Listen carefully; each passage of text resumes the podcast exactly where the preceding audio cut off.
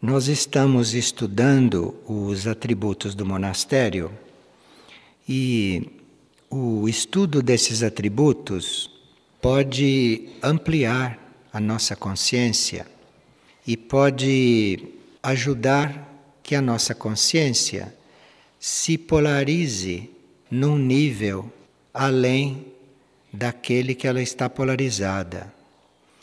A consciência, como nós sabemos, ela está dentro e fora de todas as coisas. Não tem nada que não tenha consciência. A consciência está aí, a consciência é onipresente. E ela se polariza no nível que a atrai. Então nós temos uma consciência que pode estar polarizada em qualquer nível, mas o nível que nos atrai, para lá vai a nossa consciência. Além disto, se nós estamos então polarizados em um nível, a nossa atenção pode ser chamada para outro nível e a nossa consciência ir para lá também, porque ela não tem limites.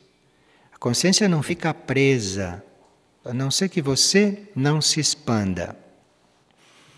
Então, o estudo do atributo deve fazer sempre que a nossa consciência encontre um outro ponto de polarização. O atributo deve despertar isto. E aí a nossa consciência sair daquele nível em que ela estava, naquele ponto onde ela estava polarizada. A nossa consciência pode se elevar se ela é atraída para um plano superior ou ela pode decair se ela for atraída para um plano mais denso. Então a consciência está sendo elevada, está decaindo ou está se mantendo no mesmo plano. Este jogo ela pode fazer o tempo todo, mas na sua essência, na sua integridade, ela nunca é tocada. Então a nossa consciência pode se elevar, pode decair, pode se fixar, mas a nossa consciência não pode desaparecer. Nossa consciência não pode ser destruída.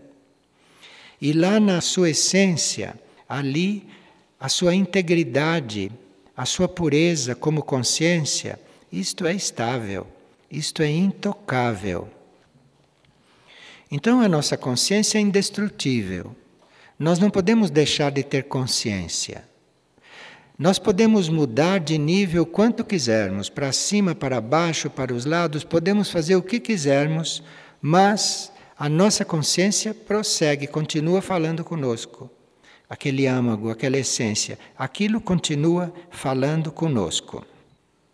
Aquilo que está lá no fundo, aquela essência, aquilo que é indestrutível, aquilo que é intocável, tem a meta de crescer até o infinito.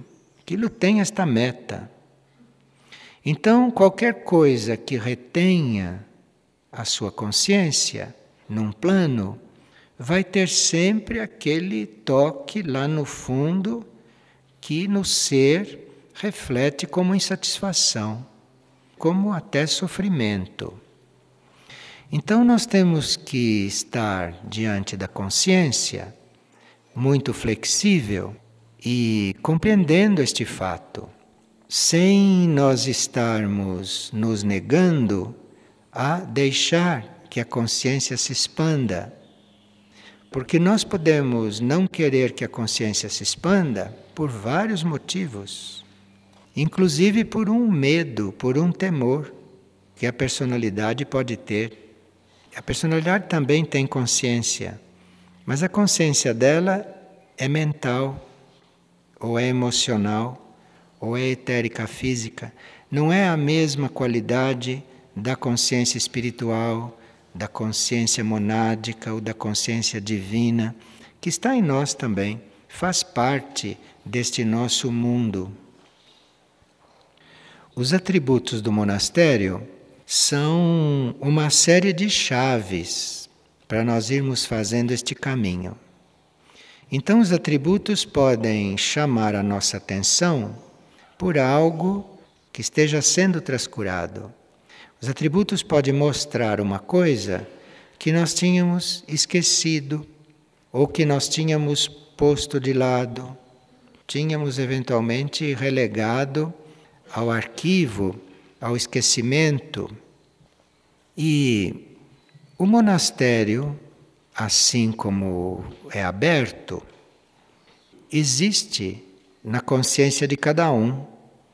Porque se os seus atributos são para indicar este caminho ou nos lembrar deste caminho, este monastério está na consciência de cada um. É mesmo uma coisa de consciência. E essa consciência que nós chamamos de monastério, este tipo de consciência, este nível de consciência, é uma consciência que nos diz e nos chama e nos atrai para o que há de mais elevado em nós e até fora de nós e até além de nós, na consciência universal, na consciência cósmica. Então, isto é um estado de consciência. E como estado de consciência, nós estamos vendo que não somos todos iguais no monastério, como compreensão desta consciência. Porque cada um de nós está mais ou menos polarizado num certo nível, numa certa dimensão. Então, naquele nível onde nós estamos polarizados, naquela dimensão onde nós nos encontramos, os atributos procuram expandir este limite. Então, a consciência monástica, ela é a mesma consciência, mas o modo de estar diante dela, o modo de vivê-la, não é o mesmo. Não é o mesmo porque esta consciência vai se expandindo a partir do ponto em que nós estamos.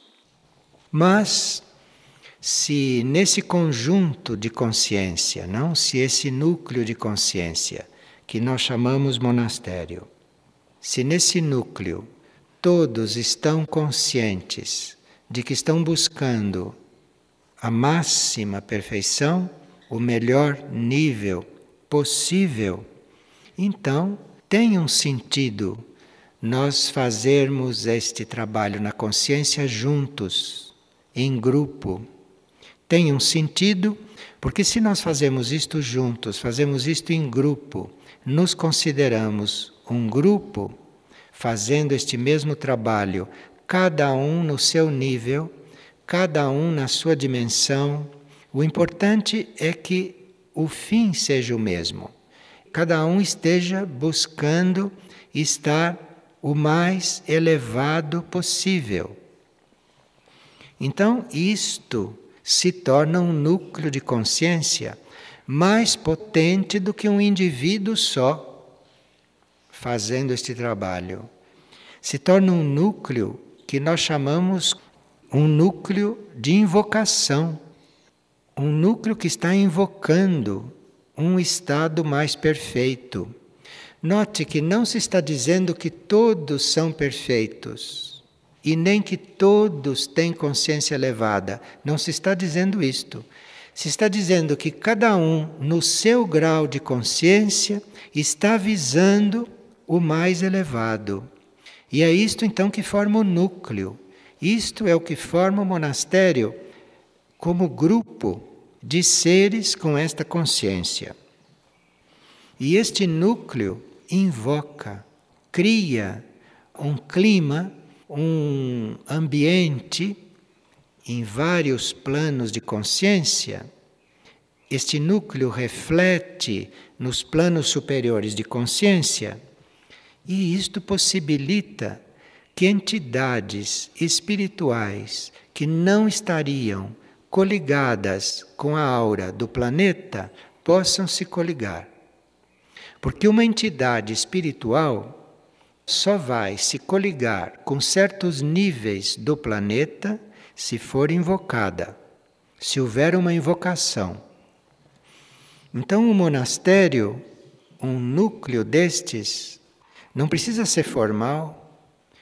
O núcleo de todas estas consciências, a soma dessas consciências todas, formam esta invocação de perfeição.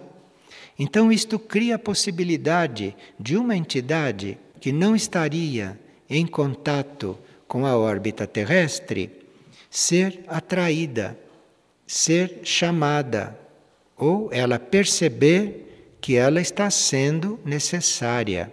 Ela está sendo necessária porque estão invocando. Então, isto é o que o monastério faz, basicamente. Então, este serviço do monastério é para o planeta, porque uma entidade não se aproxima da aura do planeta para uma área particular. Se uma entidade é atraída para um planeta, ou se uma entidade está se coligando com um planeta, ela está se coligando com o planeta. Então, o monastério, neste sentido, serve o planeta. O monastério está criando um clima na consciência planetária que atrai, que invoca essas presenças. Agora, este núcleo é mais potente na medida que as mônadas, na medida que os nossos espíritos estão neste processo bem claramente, bem definidamente. E as nossas mônadas só podem estar bem definidas nesse processo se todo ser já tiver uma certa resolução, um certo ritmo na direção destes planos superiores. Porque senão a mônada tem que tratar de muitas coisas nos planos inferiores. Então, as mônadas devem estar com isto claro, ter uma guiança das hierarquias, para que este núcleo vá se tornando realmente cada vez mais potente. Então, na consciência monástica atual, nós já podemos nos considerar mônadas. Não precisamos nos considerar personalidades, corpos, egos, e não só almas, não só eu superiores.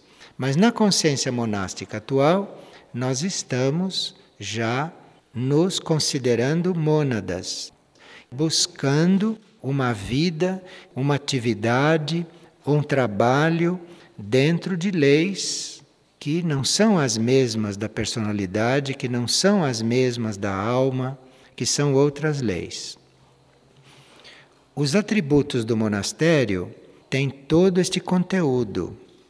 São chaves para nós estarmos em contato com estas leis e irmos então colaborando nesse serviço planetário. Um monastério ou um núcleo ou um grupo de consciências individuais que esteja nesta sintonia passa a ser um canal para energias curadoras. E esses membros do monastério e estas consciências individuais, encarnadas ou não, podem já estar irradiando esta energia curadora que é atraída pelo monastério. E esta energia curadora não só atua individualmente, mas pode também atuar na transformação do planeta, na cura do planeta. É por isso que num centro onde se reconhece a energia da cura e se trabalha com a energia da cura, neste centro a presença de um núcleo monástico é bem natural.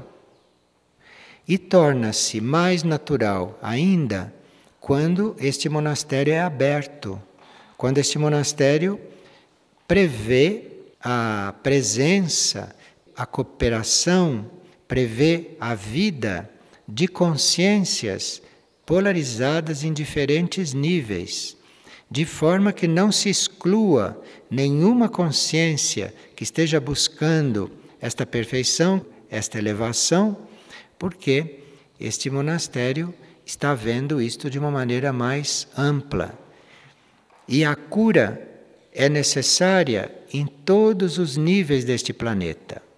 De forma que é muito importante nesta etapa que esta energia curadora e esta energia transformadora chegue até o plano físico, a matéria física.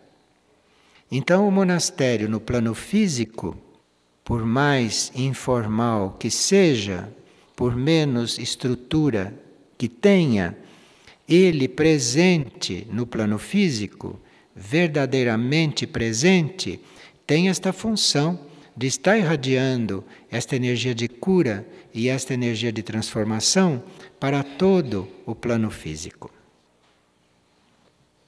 Os atributos, que são estas chaves que nós temos para desenvolver a consciência, eles foram organizados em sete grupos e cada grupo tem um título simbólico, porque isto indica uma certa direção nesta busca. Esses grupos de atributos, embora trabalhem a mesma consciência monástica e nós os possamos trabalhar todos juntos, cada grupo deste está trabalhando um setor da consciência. Cada grupo deste está fazendo um movimento. Então, a esta altura do trabalho, a esta altura do estudo, nós podemos ver estes grupos de atributo como o movimento interno, como um movimento interno, no seu conjunto. Isto é, aqueles doze atributos de cada grupo, que movimento podem produzir.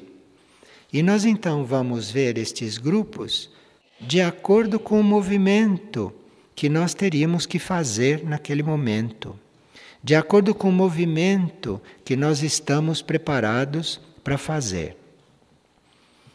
Para colaborar nessa visão dos atributos, para colaborar nessa possibilidade de nós vermos cada grupo deste como um movimento numa determinada direção, que deve corresponder ao nosso movimento, nós vamos aqui colocar algumas palavras sobre cada grupo, para vocês terem uma ideia de como ver isto do ponto de vista deste movimento.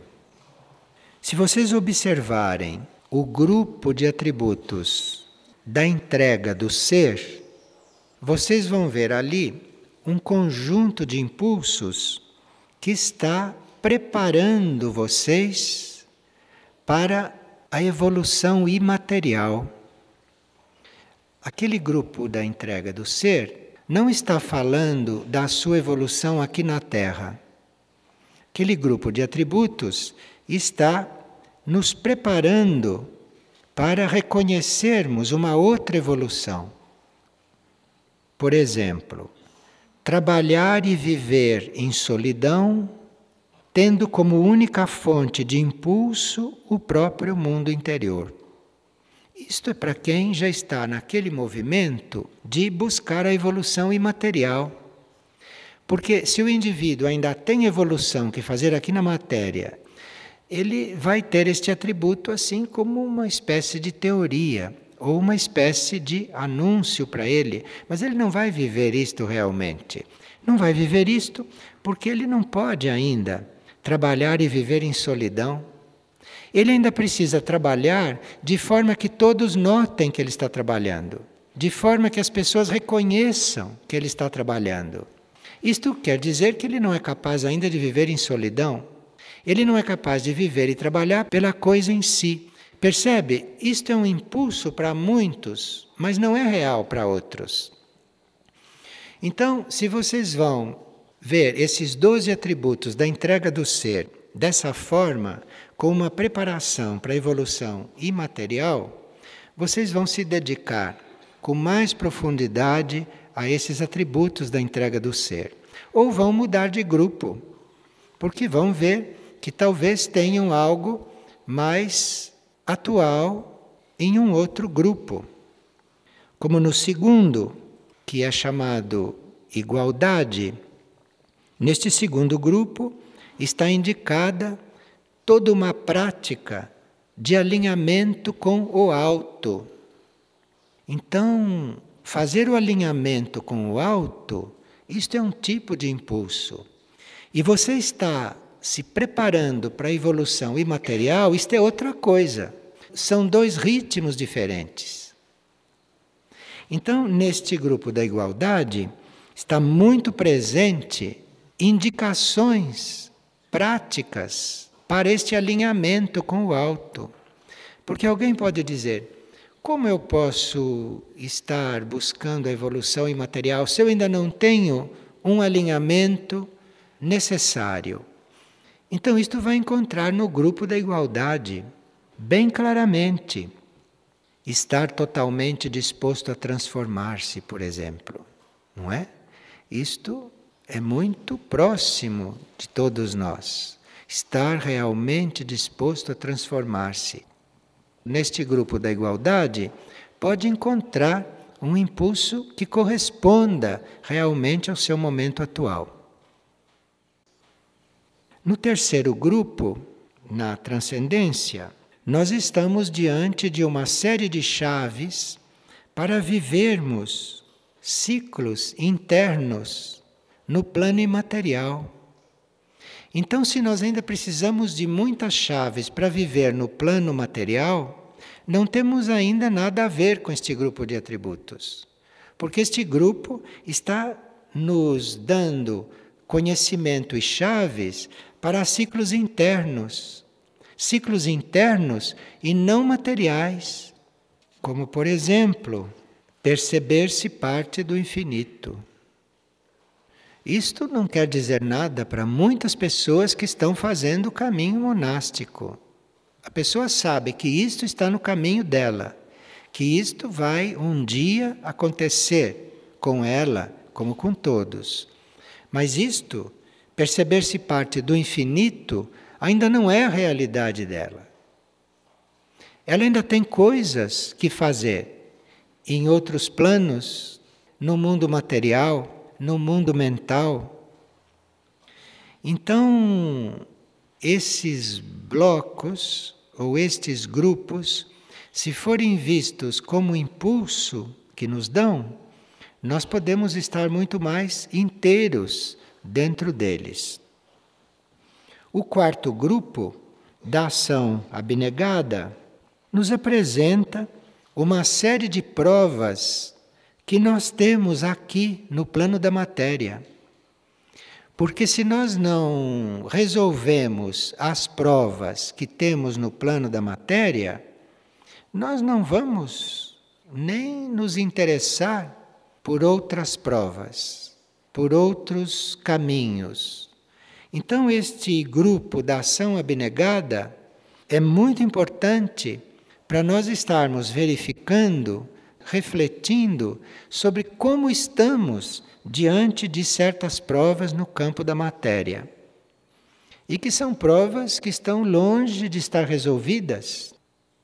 Como, por exemplo, não contar com a compreensão humana nem em si, nem no semelhante. Quem é que já conseguiu isto? Tem muito o que fazer na ação abnegada. Porque se você espera ser compreendido por alguém, se você espera que alguém te compreenda, você precisa trabalhar muito esta ação abnegada. Porque nessa expectativa que as pessoas te compreendam, que as pessoas te valorizem, você está aí encravada num ponto que você não vai se resolver em nenhum outro grupo de atributos com isto.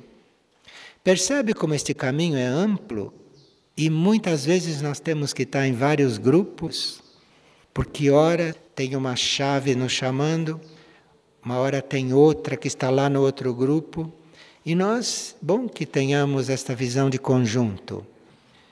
Por isto que o monastério abriu. O monastério não abriu só para aumentar o número de pessoas. O monastério abriu para vocês internamente se moverem como tiverem necessidade e não como era no princípio, quando se estava lançando as bases do trabalho, que cada grupo deste formava um monastério, era uma disciplina. Estavam todos localizados nesses grupos. Hoje vocês estão localizados nesses grupos, mas tem livre trânsito por qualquer outro grupo, para qualquer outro tipo de impulso. O quinto, que é o da cura, este tem todas as chaves, todas as indicações, todos os sinais para você curar-se a si mesmo e depois curar o outro. Então, se você está trabalhando o grupo de atributos da cura, é bom que você veja onde você entrou. Você entrou no voto, no compromisso com você mesmo de se curar, de não continuar doente. Isto que você está fazendo aí.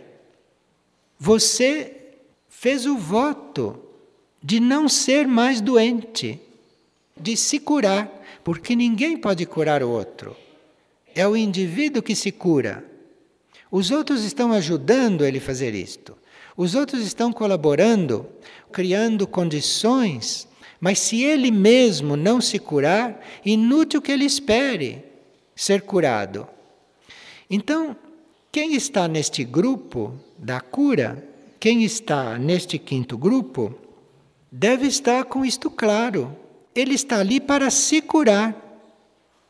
Porque enquanto ele não estiver curado, ele não pode ser um canal perfeito de cura para ninguém. Ele pode ajudar o outro em muitos sentidos, de muitas formas. Mas o, o grupo de atributos da cura vai mais além do que você ajudar o outro relativamente. Vai mais além que isto. Então, todos esses que têm esta indicação, que têm esta vocação, este chamado na sua consciência profunda de curar, quem tem isto, saiba que não vai poder nunca atender realmente a este chamado interno se ele não se curar. Então, ele se curar é a primeira tarefa. Ele tem que se curar a si mesmo. Este grupo é muito claro. Isso está escrito com todas as letras. Tornar-se o curador do próprio ser. É para isso que você está nesse grupo. Você está nesse grupo para se curar. Para isso que você está aí. Porque se você não se curar, você vai poder ajudar o outro no campo da cura, claro, mas não como poderia. Então, este grupo da cura tem um primeiro raio muito forte. Isto é um compromisso que você faz com você mesmo de não ser mais doente. O sexto grupo, devoção ardente, apresenta uma prova de um outro gênero daquelas provas que nós tivemos na ação abnegada. Aqui na devoção ardente, você passa pela prova de se tornar um referencial para o outro.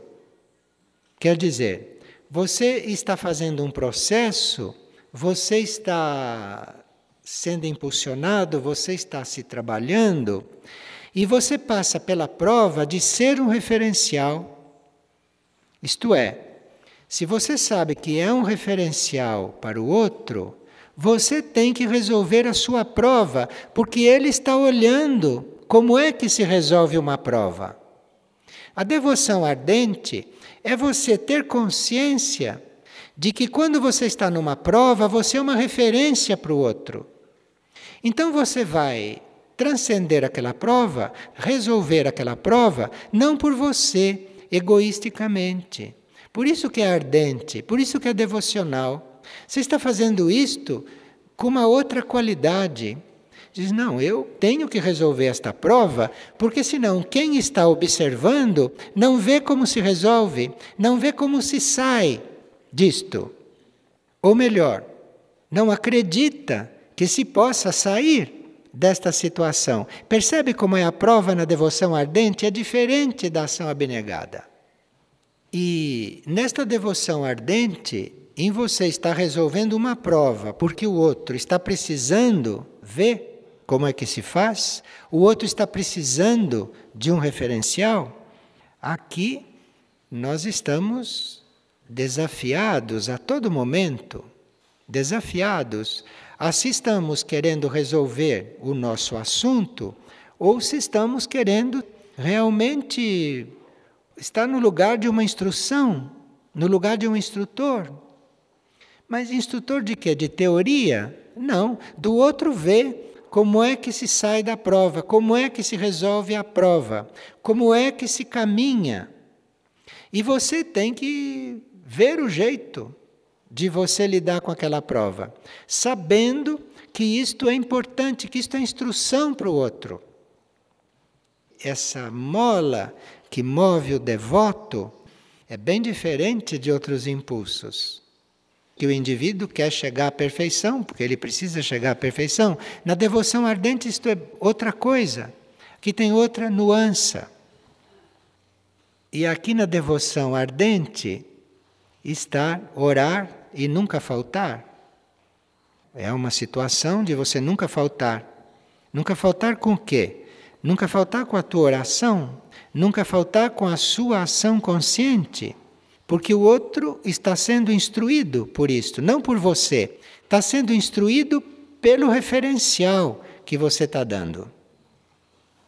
E aqui na devoção ardente tem uma coisa um pouco preparatória, mas que ajuda, que está um pouco antes desta, que é preferir ser esquecido a ser tentado. Isto também é uma prova bastante ardente, porque eu não sei se há muitos que não sofrem quando foram esquecidos. É isto que você tem que preferir. É estar realmente esquecido para poder servir a quem tem que servir ou ao que tem que servir. E finalmente o sétimo grupo, o governo de si, que já é um impulso bem diferente disso tudo que se disse. Porque lá no governo de si você tem uma série de chaves, você tem uma série de atributos que te estabilizam dentro do equilíbrio. É diferente de estar procurando o equilíbrio. Você está procurando o equilíbrio nos outros atributos. No governo de si, você está se estabilizando na situação de equilíbrio. No governo de si não tem mais oscilação. O governo de si é para você se manter no equilíbrio, para você ficar estável no equilíbrio.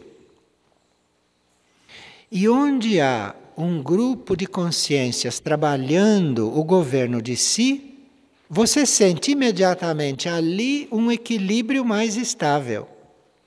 Você sente ali um equilíbrio menos volúvel.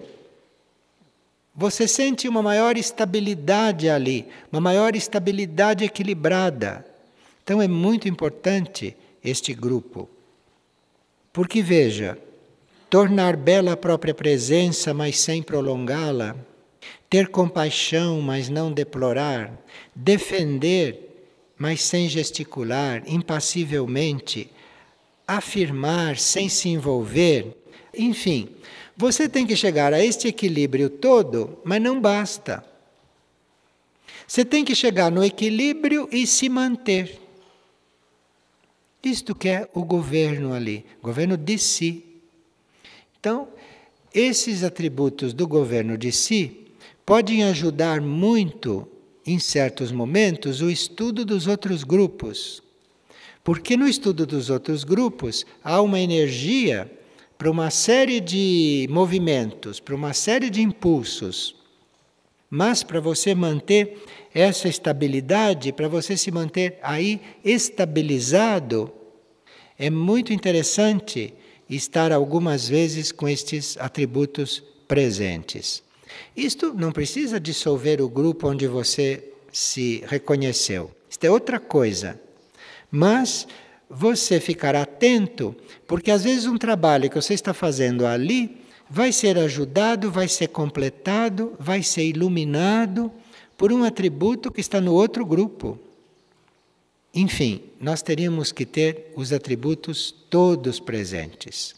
Porque na hora que estamos estudando aquele grupo nosso, nós temos elementos aos quais recorrer para qualquer ajuda que a gente possa precisar ou para qualquer indicação que se possa ter nessa tarefa.